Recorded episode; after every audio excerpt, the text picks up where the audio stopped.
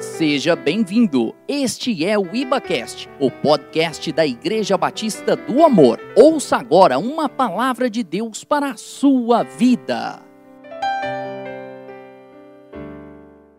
Então, se por um lado ela tem essa aparência, por outro, ela também tem a aparência da graça. E nós vamos entrar dentro da graça nessa segunda mensagem nesta noite. Então, hoje é dia de ceia.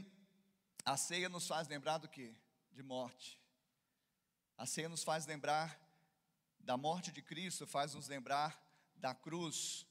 Lá em Filipenses 2:8 diz: "Pois ele a si mesmo se humilhou, tornando-se obediente até a morte e morte de cruz".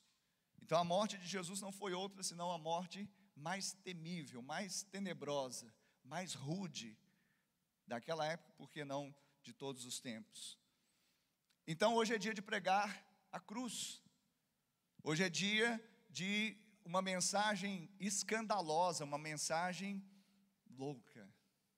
Paulo ele vai escrever aos irmãos da, da, da Acaia, lá da igreja de Corinto, em 1 Coríntios capítulo 1, no verso 18, 22 e 23, ele diz assim: Certamente a palavra da cruz é loucura para os que se perdem, mas para nós que somos salvos é o poder de Deus. No verso 22 diz assim: Porque tanto os judeus pedem sinais, como os gregos buscam sabedoria, mas nós pregamos a Cristo crucificado, escândalo para os judeus e loucura para os gentios.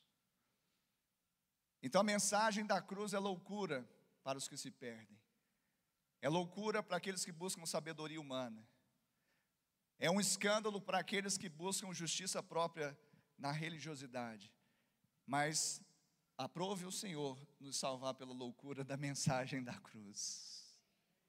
Então hoje é dia de pregar a graça, o outro lado da cruz. Existe um outro lado dessa cruz que é a graça.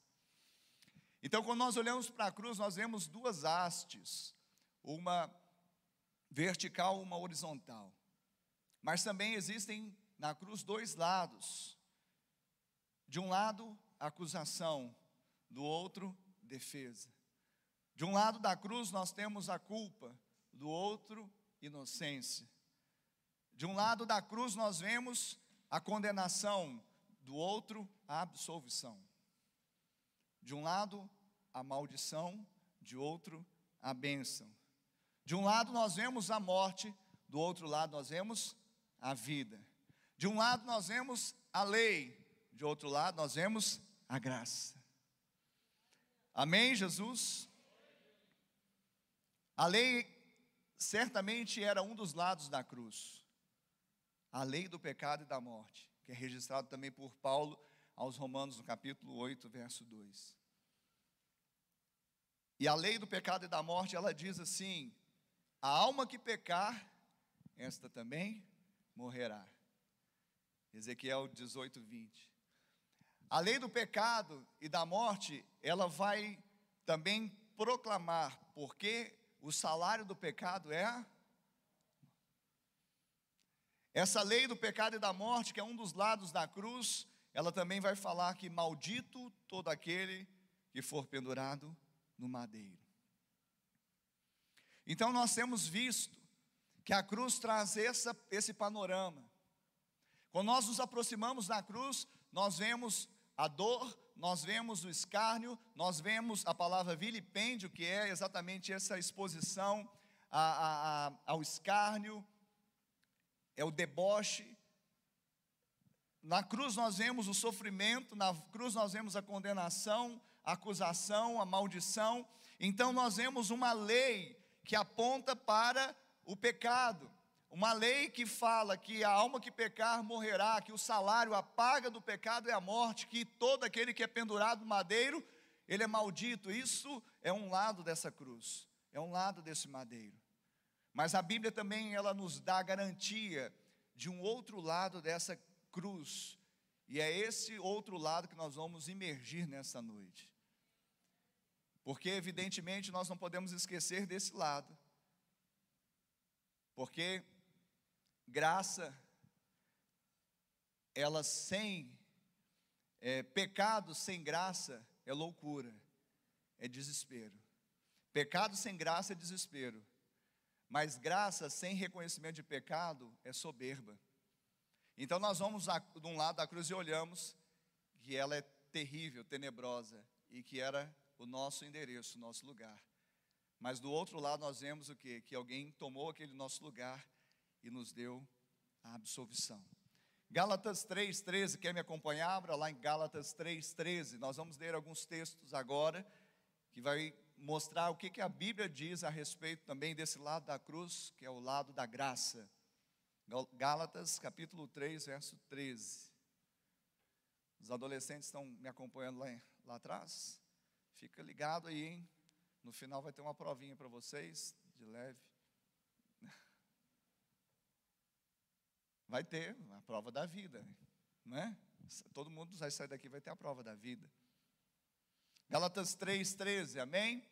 Diz assim: Cristo nos resgatou da maldição da lei, fazendo-se ele próprio maldição em nosso lugar, porque está escrito: Maldito todo aquele que for pendurado em madeiro.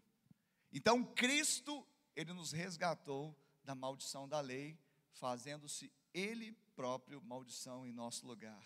Lá em 2 Coríntios capítulo 5, verso 21, ouça apenas, diz assim: Aquele que não conheceu o pecado, ele o fez pecado por nós, para que nele fôssemos feitos justiça de Deus. Você pode dar glória a Deus?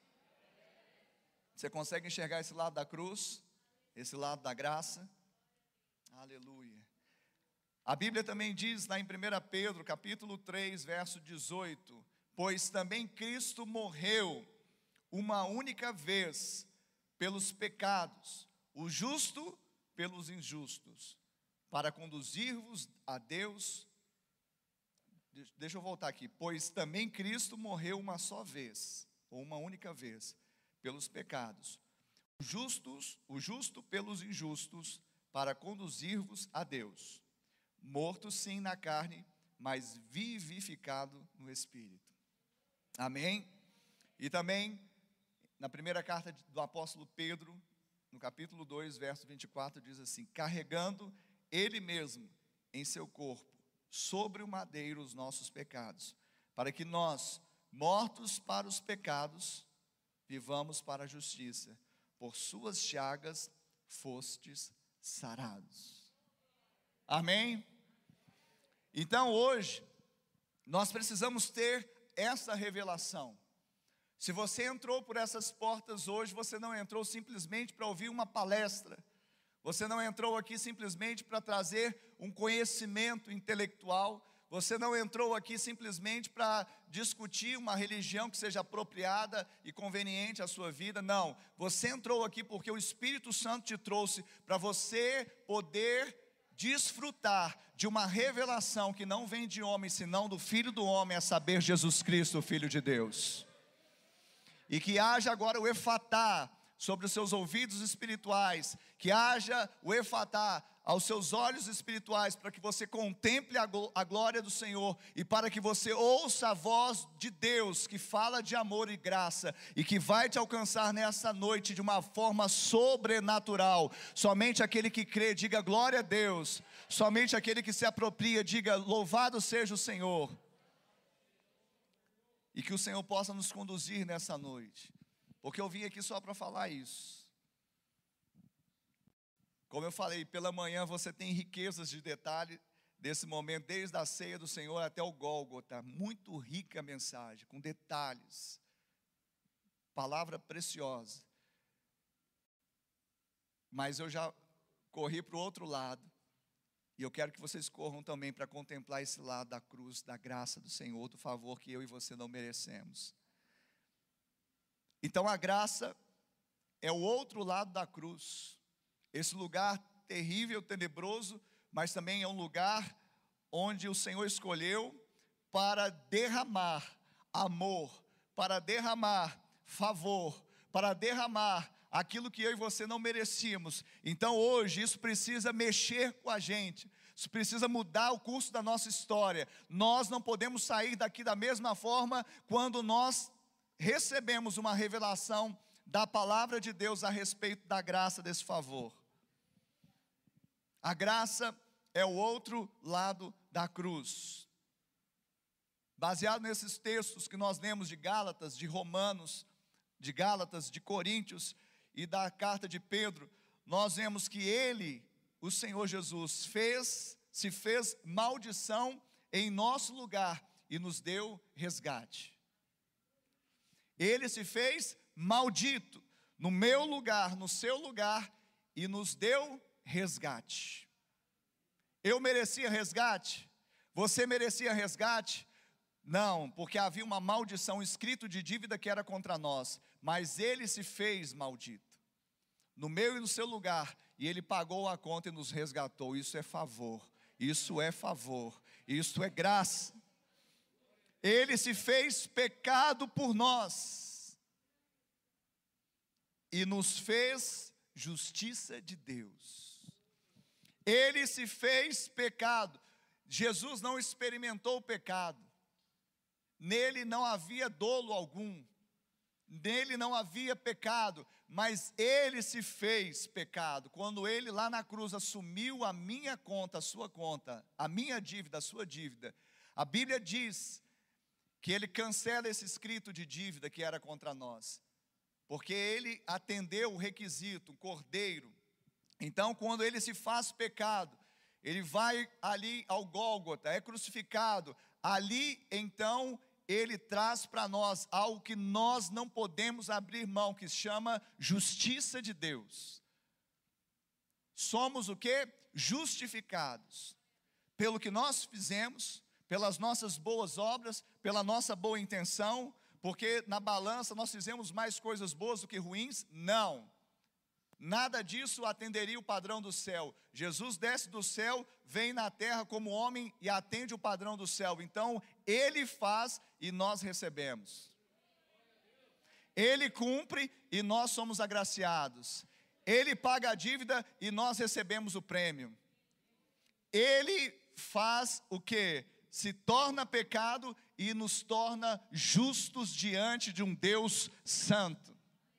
Isso é ser justiça de Deus. Quando você bate o seu joelho no chão, ou de pé, ou de qualquer forma está orando com fé, quando você abre a sua boca, você que já nasceu de novo, Cristo já te, te tornou justo diante dele. Você, quando ora, a sua oração chega na presença do Pai, porque quando Ele olha para você, Ele não vê mais a separação que havia do pecado, mas o sangue de Jesus nos cobre desse pecado. O sangue de Jesus nos purifica de todo pecado, nos perdoou os pecados e agora nós podemos orar e Ele, quando olha para nós, Ele nos vê justo diante dEle.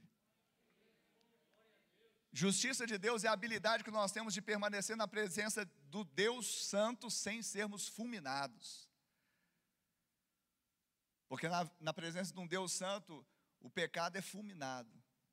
Mas uma vez que agora não há mais condenação, agora a lei do pecado e da morte deu lugar à lei do espírito e da vida. Então você agora é como se não tivesse pecado diante dos olhos de Deus. Isso é forte demais. Isso tem que mudar a minha história, mudar a sua história, isso tem que mudar o meu jeito de ser, de pensar, de agir, de viver. É liberdade, querido está lá na cruz, no outro lado. Talvez você olhe só para a lei, talvez você olhe só para o martírio, você olha só para, ah, tem que pagar o preço, ah, tem que fazer alguma coisa. Ele já fez. E João diz: está consumado, palavra do Mestre. E diante desses textos que nós, nós lemos também, nós vemos que ele, justo, morreu por nós injusto para nos conduzir a Deus Santo. O injusto deveria receber punição, mas vem o justo e morre por nós, ele paga a conta. Para quê? Não simplesmente para a gente viver qualquer vida, mas a vida de Deus, como? Na presença dEle. Porque a Bíblia vai dizer em Hebreus que Ele inaugura um novo e vivo caminho através do qual agora ele é pavimentado não por sangue de animais, não por obras mortas, mas é pavimentado pelo sangue do Cordeiro. E eu só ando nessa vereda se eu tiver fé. Eu só ando sobre as pisaduras de Jesus se eu tiver fé. Mas se eu tiver fé, eu posso andar altaneiramente. Eu não preciso temer, eu não preciso, sabe, me afastar, eu não preciso ficar com medo. Eu posso correr para os braços do papai, porque foi inaugurado um novo e vivo caminho através do sangue de Jesus. Por isso, ele, justo, morreu pelos injustos para nos conduzir ao Pai, a Deus. Aplauda o Senhor Jesus nessa noite.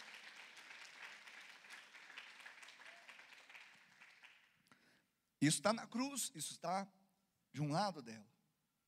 E finalmente, nos quatro textos, dos textos que nós lemos, nós vemos também a graça é sim o outro lado da cruz, porque ele carregou os nossos pecados. No madeiro ele carregou os nossos pecados. E ele nos deu vida carregando Ele mesmo em seu corpo, sobre o madeiro, os nossos pecados, para que nós, mortos para os pecados, vivamos para a justiça.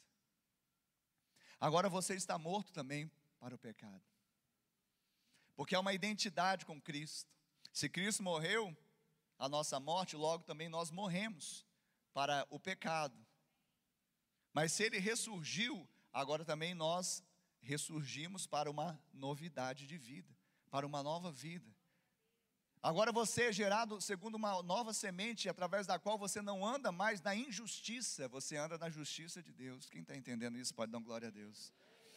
Então, lá na cruz, nós recebemos o favor do qual não merecíamos receber, mas este é o outro lado da terrível e rude cruz, a graça do Pai. Então, por isso que nós hoje celebramos a ceia. Por isso que nós separamos um dia. Pastor, precisa ser mensal? Não, poderia ser semanal. Poderia ser diário. Mas nós separamos, precisa separar um tempo para nós nos lembrarmos, porque temos facilidade de nos esquecer daquilo que deveríamos nos lembrar e nos lembrar daquilo que deveríamos nos esquecer. Mas a ceia não deixa o cristão esquecer de que a cruz foi o meio pelo qual o Senhor derramou graça sobre a humanidade. Derramou graça sobre a igreja, derramou graça sobre nós. A cruz foi o meio pelo qual, quando nós olhamos, nós vemos um sacrifício, nós vemos ali uma expiação de pecados, nós vemos ali uma paga, nós vemos ali realmente um, um, martírio, mas nós vemos o poder de Deus se manifestando ali, através desse poder, nós somos livres, libertos de toda acusação, de toda condenação, de toda separação de Deus. Isso está disponível, isso é para você e para mim, todos aqueles que creem. Tem algum crente aqui nessa noite, pode dizer glória a Deus. A ceia, ela se repete diferentemente do batismo. Você se batiza uma só vez. Apesar que os irmãos, quando vai lá em Israel, gostam de descer no Jordão, de lá, ah, deixa eu. Mas você se batiza uma só vez. Não é verdade? Há um só batismo, um só Deus, uma só fé. O batismo ele não se repete, por quê? Porque o batismo fala da sua inclusão no corpo. A ceia fala da sua comunhão no corpo. Uma vez que você já se batizou, você já é membro desse corpo. Ah, eu não gosto muito desse corpo.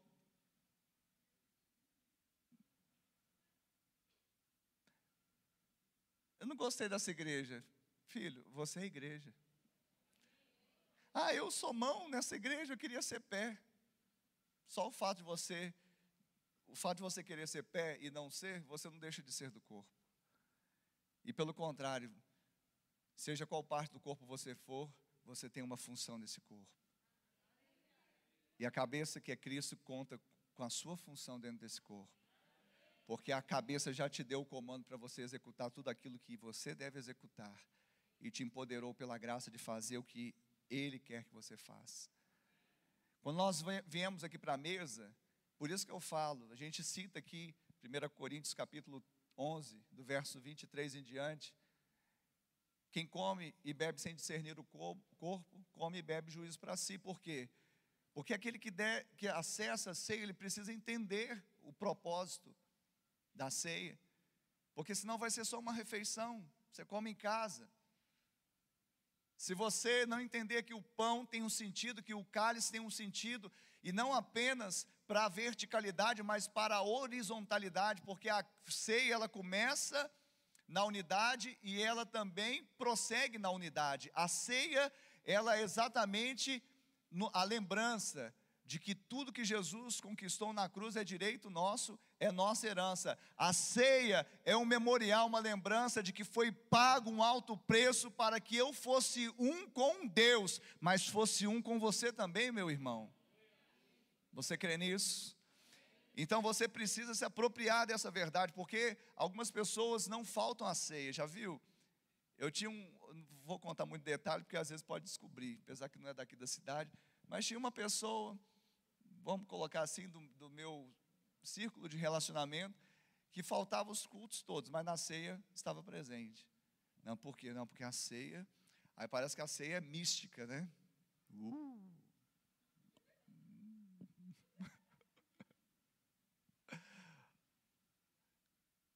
Sabia que o pão é pão mesmo? Não é, pastor, mas não é a carne de Jesus? O romanismo que te falou que transconsubstanciação, consegui falar. Porque no romanismo você nem pode mastigar o pão porque é o corpo de Cristo, transformou-se literalmente. Não existe isso, pessoal. O pão é pão mesmo. E o cálice é cálice mesmo. E aqui a gente não usa, usa o suco de uva, viu? Ah, pastor, podia ser o vinho. Ah, mas deixa para lá, né? Vamos usar o suco de uva. Olha só. Cê... Isso, pode continuar?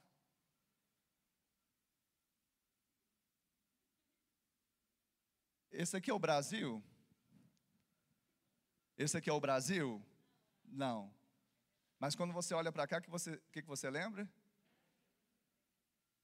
Pronto, expliquei o que é o pão e o cálice.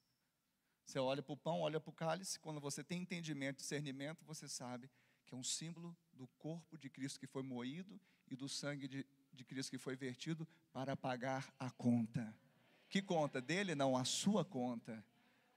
Para que você viva de novo atemorizado, com medo? Não, para que você viva caminhando como aquele que é amado. Nós cantamos aqui, sou escolhido, sou amado, ah, eu sou, ah, eu sou, eu sou. Pastor, mas isso dá orgulho, orgulho santo, querido.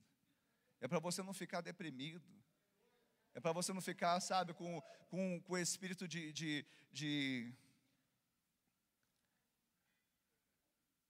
autocomisseração e também de perseguição. Ah, estão olhando atravessado para mim. Ah, que ele não gosta de mim. Que... Jesus olhou para você e falou: Pronto. O que, que você quer mais?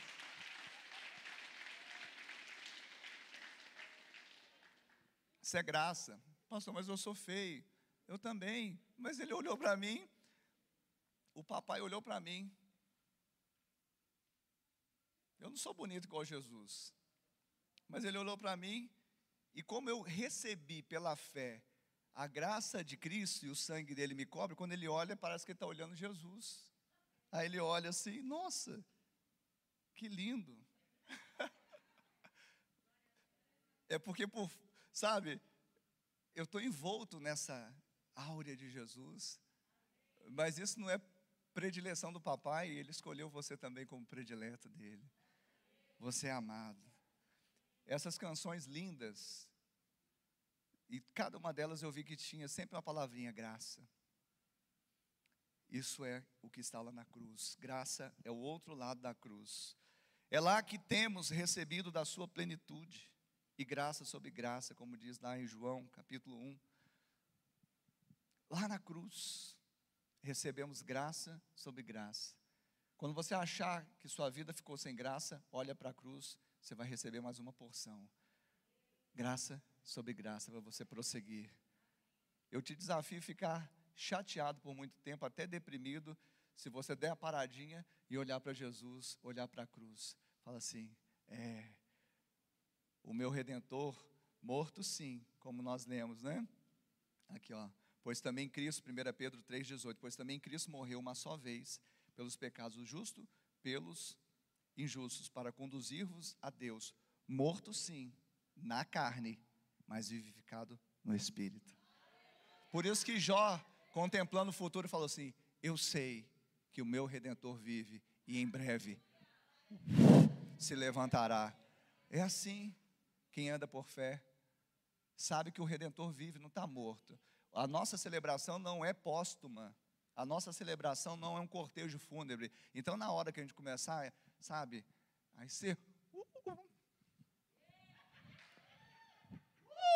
Você tem que balançar o esqueleto, você tem que pular, porque tem uma realidade que você não entende isso, tem que entender, filho. Aí tem gente que. Ó, oh, que dia. Apesar que os hinos são lindos. Tem um, lindo, tem um hino aqui que nós vamos cantar das antigas aqui. Pelo menos o Ministério de Louvor prometeu para mim que vai sair.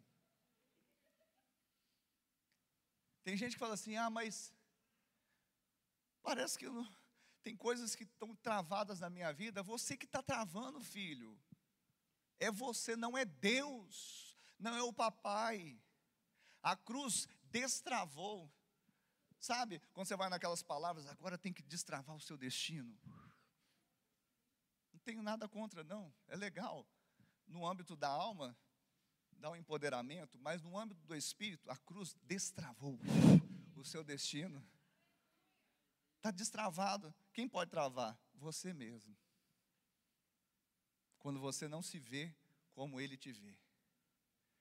E por incrível que pareça, ainda que um filho de Deus, lavado, remido, escolhido, lindo, maravilhoso para o Pai, está com herança na mão, está podendo, está podendo, mas se ele na mente não se ver como, não se vir como filho, assim como imagina em sua alma, assim ele é.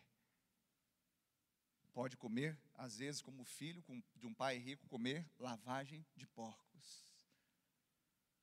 Você está entendendo? Então, lá na cruz, é que nós recebemos plenitude de graça. E lá na cruz que nós olhamos e, e, a gente não tem mais dúvida, não há mais dúvida de que Ele nos ama e que Ele quer dar presente para nós. Tem gente que fala assim: não, mas eu não mereço. Isso está resolvido, você não merece mesmo, não. Quem disse que você merece? Ah, não, mas eu achei que eu pus o lixo lá fora. Eu achei que eu lavei a louça para minha esposa. Eu achei. Achou, filho. Eu não mereço. Tem aquela canção eu, do Gilmar Brito, né? Eu não mereço. Ajuda aí o Ministério de Louvor, continua.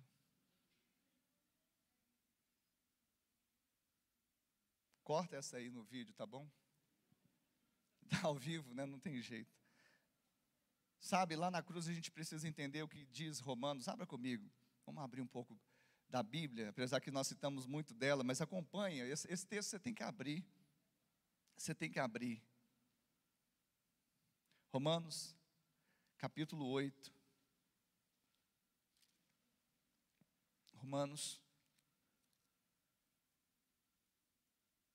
capítulo 8 verso de número 32. Ouça e receba.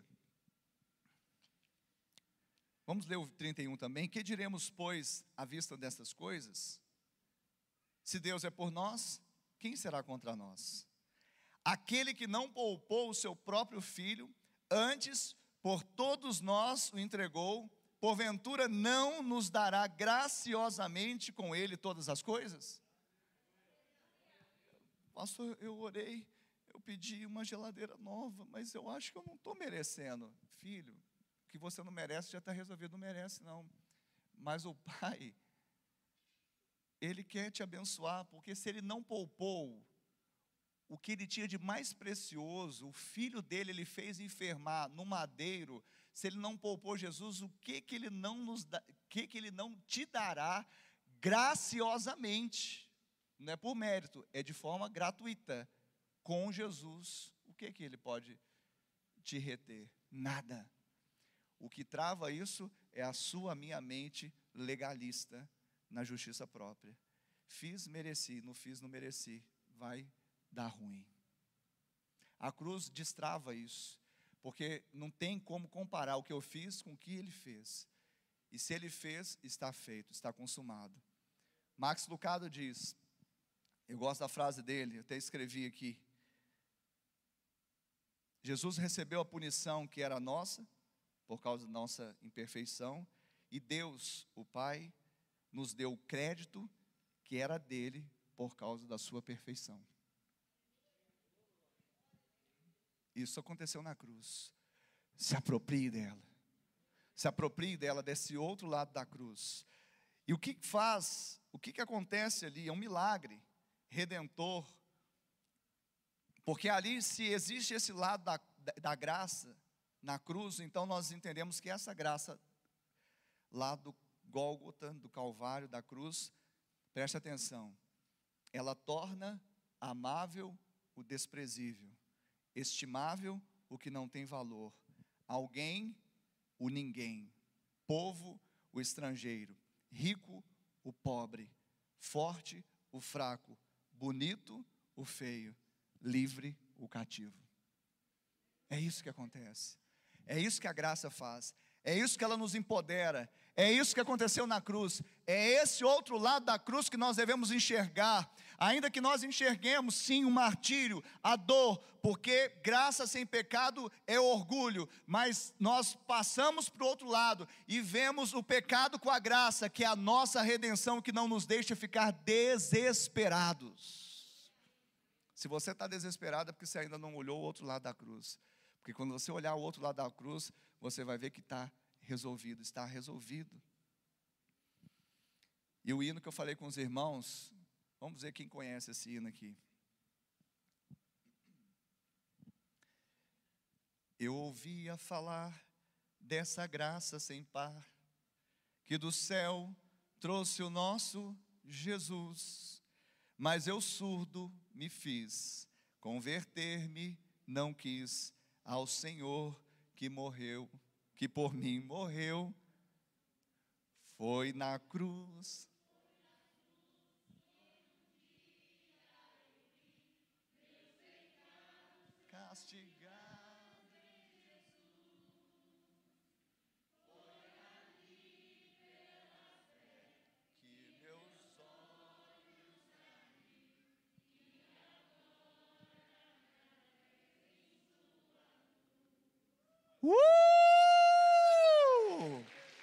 Foi na cruz. Aleluia! Foi, foi ali que destravou, meus olhos abriu. Eu vi a graça. Eu ouvia falar dessa graça sem par, porque não tem outra graça que pareia com esta de Deus, não tem. Alguém já te deu uma indulgência, você ficou felizinho, mas nem essa graça que alguém te deu se compara à graça do Pai celestial. E ainda que você ouvia falar dessa graça sem par e se fez surdo por um tempo, Deus está promovendo nesta noite o efatá. Que se abram os seus ouvidos espirituais, que os seus olhos espirituais abram para contemplar o outro lado da cruz, e o outro lado da cruz é a graça do Senhor, que é o favor que nós não merecemos, mas nós nos apropriamos pela fé. Tem aquela canção quem lembra dessa, dessa que eu cantei? Nós cantamos junto aí, levanta a mão. Tá agora para os novos, né? Tua cruz mostra a tua graça, fala do amor do Pai que prepara para nós um caminho para Ele, onde eu posso me achegar somente pelo. Quem lembra dessa aí? Uh, todos, né? Tua graça, olha só, tua cruz mostra tua graça. A cruz para muitos é martírio, dor, decepção. Sabe que os discípulos se afastaram e não estiveram com Jesus porque eles ficaram decepcionados. Alguns, inclusive, esperavam que Jesus fosse se levantar, insurgir contra Roma. Então tinha um apelo até político. Alguns ficaram decepcionados, mas não era esse Jesus. Eu pensei que ia pegar em armas, se levantar contra Roma e fazer um reino. O meu reino não é desta terra. E se decepcionaram. E esqueceram de olhar o outro lado da cruz. Mas depois a ficha caiu, graças a Deus. E para aqueles que ficaram mais retardados ainda, no sentido de tempo, o Espírito Santo veio.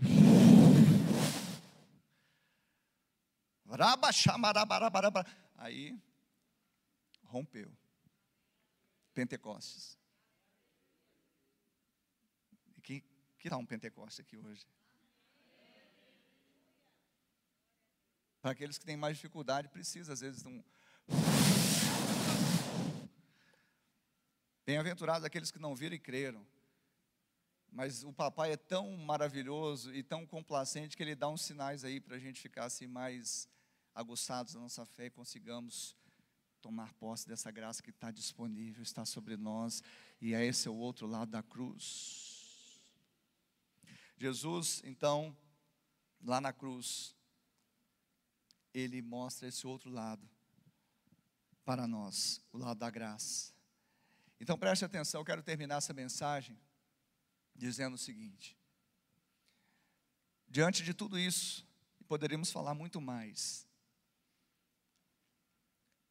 O texto de 1 Pedro 3,18 fala que ele morreu uma única vez. Quantas vezes? Uma única vez. Hebreus 9, 27 fala: E ao homem está ordenado morrer uma só vez, vindo depois disso o juízo. Jesus também morreu uma só vez. E se não fosse assim, o autor dos Hebreus fala que ele deveria padecer muitas vezes. Mas isso era a lei que fazia com que as pessoas anualmente sacrificassem, mas a hora que veio o Cordeiro de Deus, ele encerrou essa essa novela, vamos dizer assim. Então preste atenção aqui em mim. Se ele morreu uma só vez, já foi liberado esse outro lado. Então, quantas vezes nós vamos ter que ficar debaixo de acusação? Quantas vezes nós vamos ter que ficar debaixo de acusação, sendo que Jesus na cruz, ele não nos acusou, ele estava ali para nos defender. Porque lá em, na carta de João fala que ele é o nosso advogado.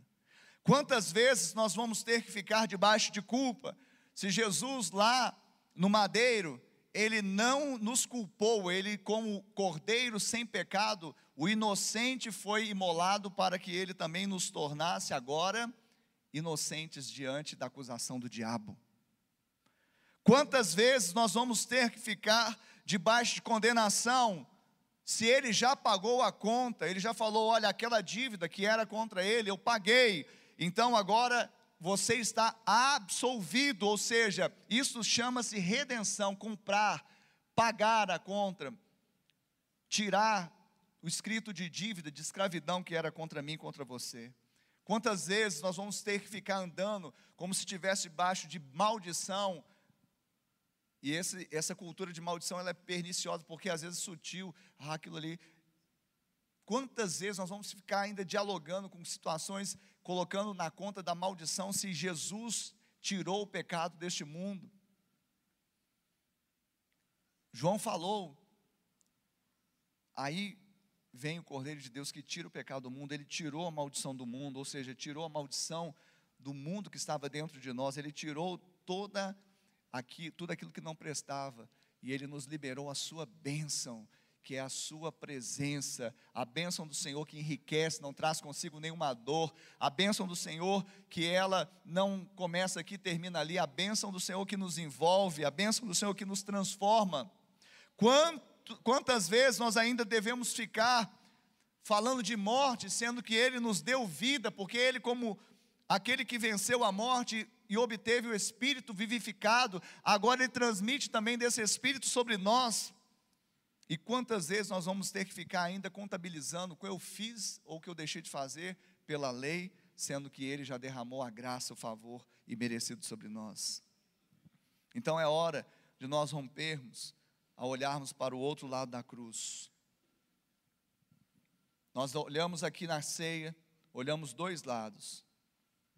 Olhe para os dois lados, para não se esquecer de onde você estava, mas também para, principalmente para não esquecer para onde Ele te levou.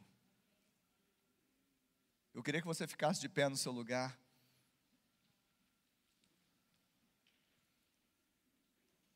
E nessa hora, eu queria que você fechasse os seus olhos e que você começasse a olhar de fato ali para a cruz. Se você está aqui, você foi atraído por Jesus e hoje você entrou aqui, não coincidentemente, num culto de ceia. E a ceia é esse memorial da morte que nos faz lembrar da cruz, que nos faz lembrar do martírio, que nos faz lembrar de uma conta do escárnio, de morte, mas também que nos faz lembrar de vida, de bênção e de graça. Então, que você possa romper nessa hora, abrindo seus lábios. Algumas pessoas que já estão orando, não olhe para mim, eu pedi, eu feche os seus olhos, porque às vezes nossa atenção fica difusa quando nós ficamos com a biloca. Então, feche a biloca. Esteja agora abrindo seus olhos espirituais. Começa a olhar para a cruz.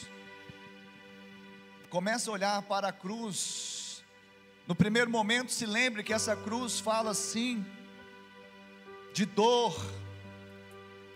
fala fala de açoite, fala de castigo, fala de coisas terríveis, rudes, fala de condenação e culpa. Mas a cruz tem um outro lado, e exatamente porque Jesus foi ali na cruz, ele se entregou de braços abertos para dizer que Ele está nos recebendo. Ele não nos olha com olhos de acusação, senão Ele não estaria lá. Ele não nos olha com olhos de maldade, porque Ele é bom. Ele não transfere a culpa para nós, se Ele mesmo tomou sobre si a culpa que era nossa. Ele não nos condena, Ele não nos amaldiçoa, Ele não decreta a sua morte, ao contrário, Ele decreta a vida abundante que só Ele pode dar. Oh! Oh!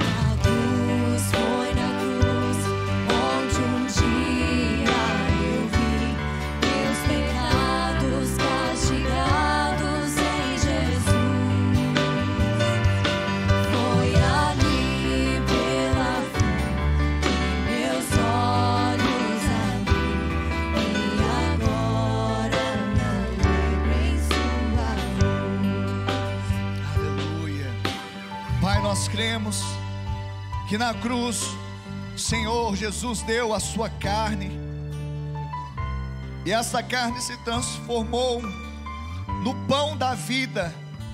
Ali Deus fez enfermar o seu filho, e o seu filho sangrou. Jesus deu o seu sangue, que não apenas dá vida, mas transfere a natureza de Deus para nós. Nós dizemos sim nós aceitamos o convite. Como diz a palavra, bem-aventurados aqueles que são chamados à ceia das bodas do Cordeiro. Cristo é o Cordeiro que chama vencear. E nós corremos, Pai, para esta mesa, porque temos fome de Ti, temos sede de Ti Olhamos, Pai, não apenas para o martírio, para a dor, mas olhamos para o outro lado da cruz, que é a graça, o favor que me alcançou e eu me rendo. Eu cansei de tentar do meu jeito, eu cansei de levantar as minhas próprias torres, eu cansei de viver debaixo da lei do pecado e da morte. Eu tomo posse nesta noite do Espírito da vida. Eu tomo posse nesta noite do Espírito de Cristo, o Espírito vivificado, que me faz romper. Aleluia. Eu queria que você agora fechasse, continuasse com seus olhos fechados, mas colocasse a sua mão assim no seu coração, no seu peito, e repetisse uma oração comigo. Você que está em casa também, você pode fechar os seus olhos, com a sua mão assim no seu coração, repita comigo, dizendo: Senhor, digam todos: Senhor, nesta noite, eu ouvi a tua palavra e ela gerou fé em meu coração. Por isso agora eu confesso que Jesus Cristo é o meu Senhor, é o meu Salvador. Escreve o meu nome no livro da vida e salva-me, Senhor. E eu, Senhor, que um dia andei em teus caminhos, mas me afastei, me desviei. Hoje, arrependido eu volto, na certeza que sou aceito, sou recebido em seus braços de amor. Coloca anel no meu dedo, sandálias nos meus pés, me dê vestes novas, porque o filho volta para a casa do Pai, para a presença do Pai. Amém. Ainda com olhos fechados, eu quero perguntar aqui nesta noite: alguém aqui, ou que está assistindo esta mensagem, fez esta oração e se identificou com ela?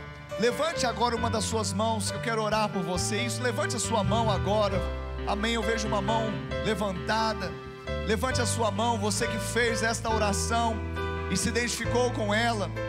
Você pode agora testificar, levantando uma das suas mãos, porque isso não tem a ver com uma religião. Vejo outra mão levantada ali atrás. Isso não tem a ver com religião, não tem a ver com uma instituição mas tem a ver com Cristo, tem a ver com a obra da cruz, tem a ver com a graça que é o outro lado do madeiro.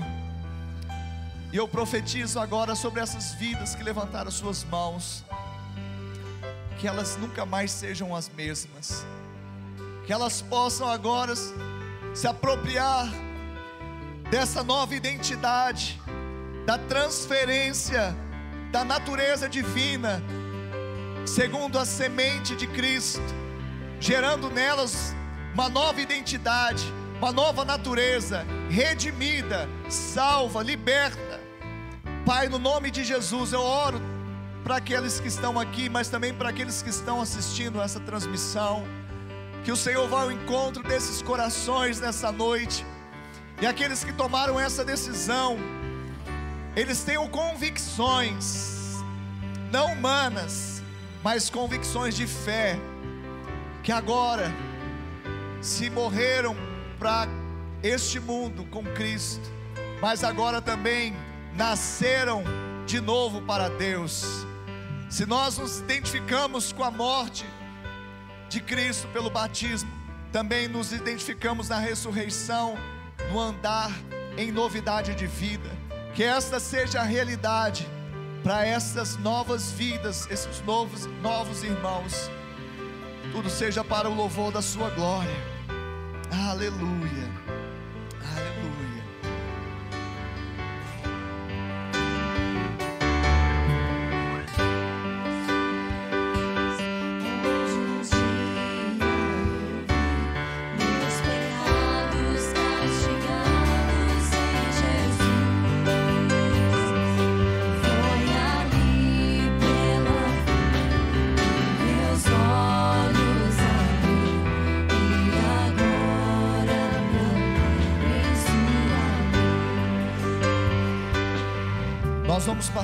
Da ceia agora. Pastor, sou de outra igreja. Você já nasceu de novo?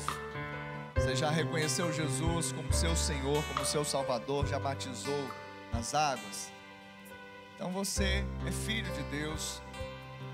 O mestre chama vencear. A ceia é um memorial para a igreja, não institucional, mas organismo vivo. Então, se você é parte do corpo de Cristo, como assim? Se você já nasceu de novo, recebendo Jesus, e se você já testemunhou esse seu novo nascimento publicamente através do batismo nas águas, então você é convidado a receber os elementos da ceia. Os diáconos, as diaconisas vão levar até você o pão, o cálice, você vai tomar, aguardar para cearmos juntos. Amém? Se porventura, pastor, eu ainda não nasci de novo, querido, não saia daqui sem essa certeza de ter nascido de novo. Nós fizemos a oração aqui, pastor, essa, essa oração fez sentido para mim, eu só não quis levantar a mão. Então você nasceu de novo, mas se você ainda não batizou, nós teremos o batismo em breve. Mas não deixe de viver como igreja. Não deixe de viver como igreja. Amém? Se porventura você não vai participar, então você fique aí onde você está adorando, orando. Os diáconos, as diaconisas vão passar entregando os elementos da ceia. Vamos celebrar o Senhor nessa noite em nome de Jesus.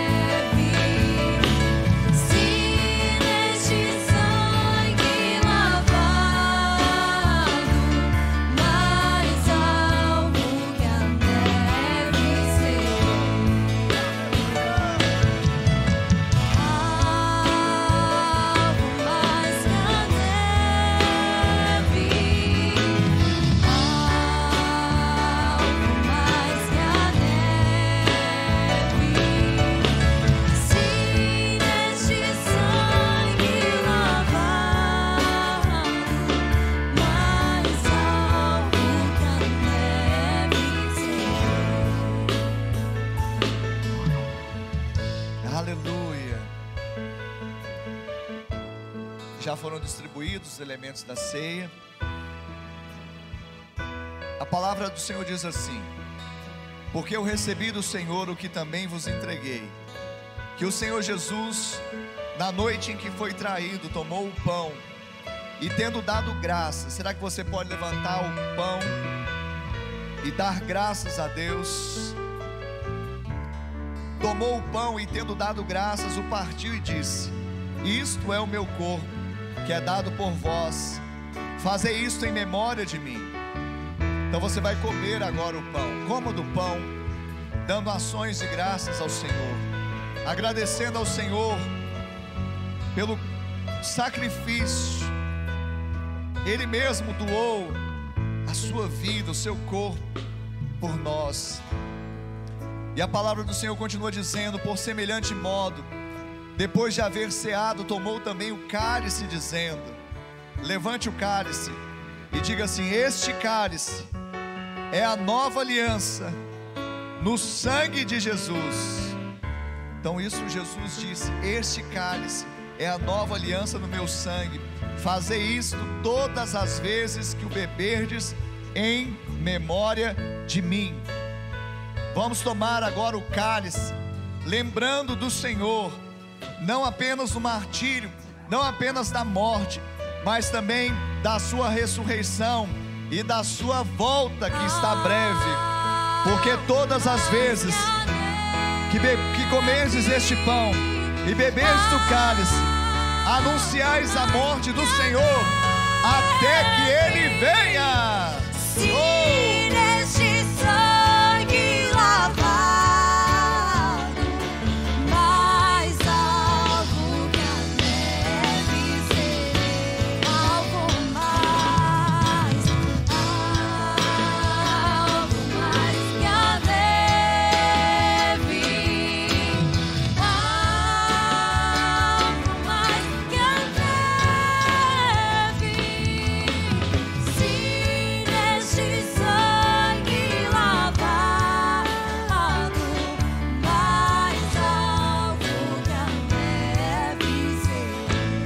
Mais alto, igreja. Celebre, celebre,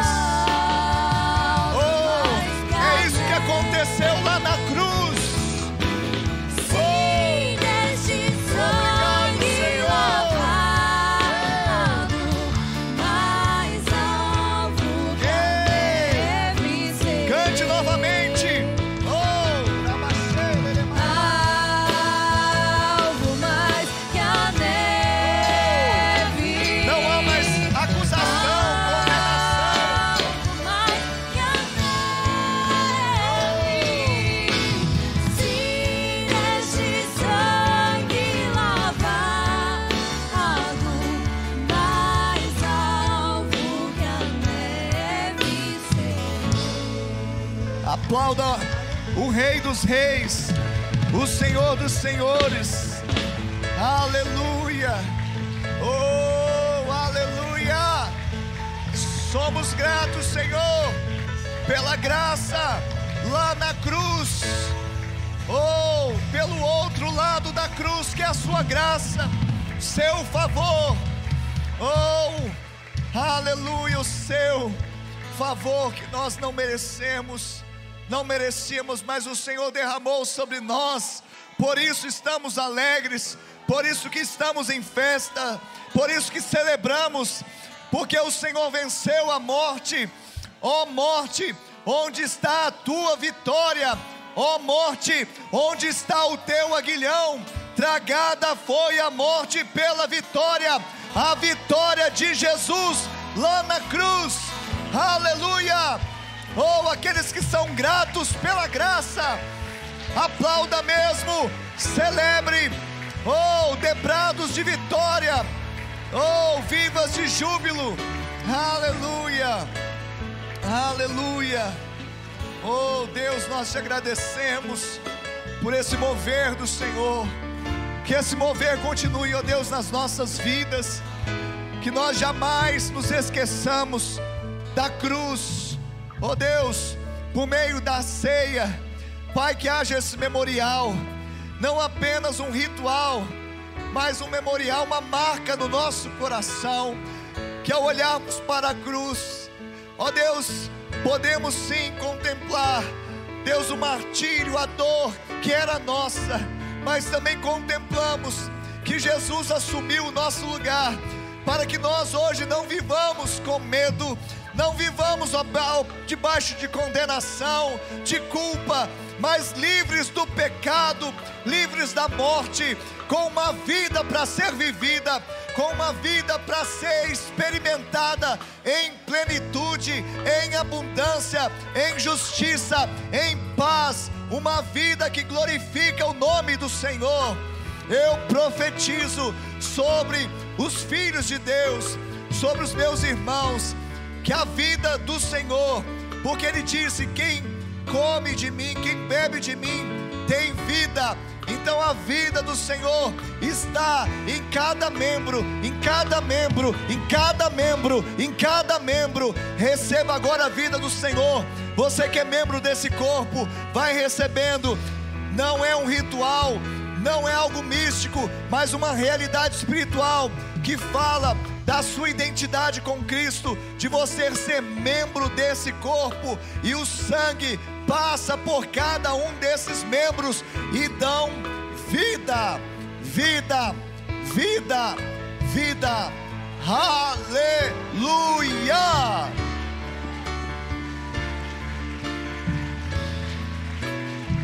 Oh! Aleluia! Quero convidar os irmãos,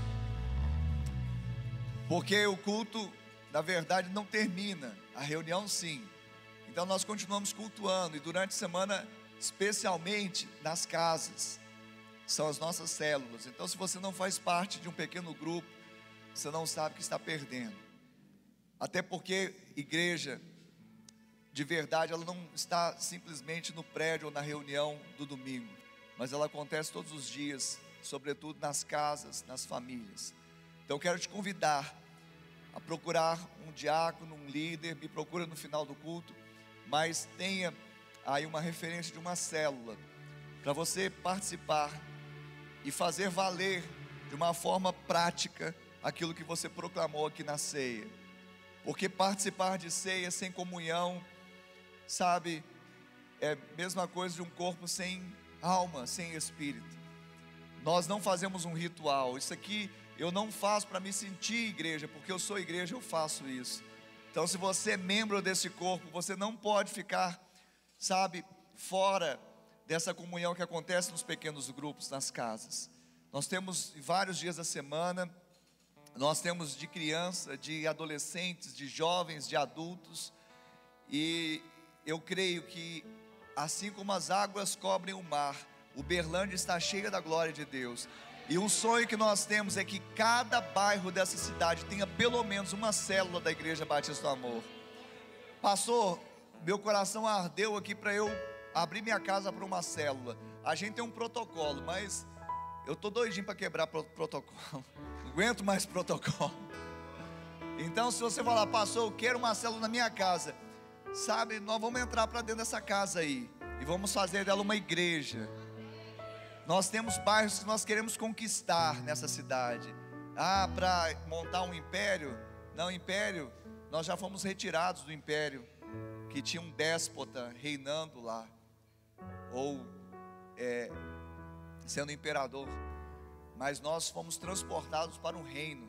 Então, se nós podemos e devemos reinar em vida, nós vamos reinar nesta terra e vamos cada dia proclamar o reino de Deus aqui nesta terra, em cada casa, como sendo uma igreja, e cada membro sendo um ministro. Nós cremos nisso.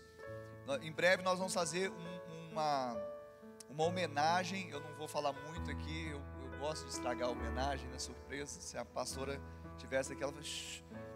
mas ex, existe pessoas na nossa igreja que já tem célula há muito tempo. Nós queremos homenagear essa, essa pessoa. São várias pessoas, mas tem uma que já tem um tempo e a gente nem sabia assim. E, e, não porque essa célula ficou estagnada, mas porque ela gerou muito fruto. Hoje tem várias células que saiu desse ventre de uma célula dessa igreja. Amém? Aliás, a igreja Batista do Amor saiu de uma célula, tá? Quando você olha para esse prédio assim, quando você vai lá na Iba Oeste, na Iba House e vê os outros prédios, você fala, que coisa!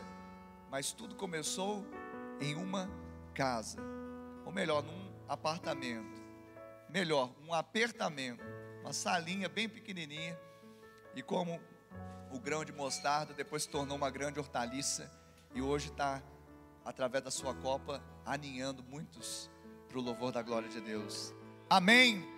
Quantos estão vibrando com Jesus aí?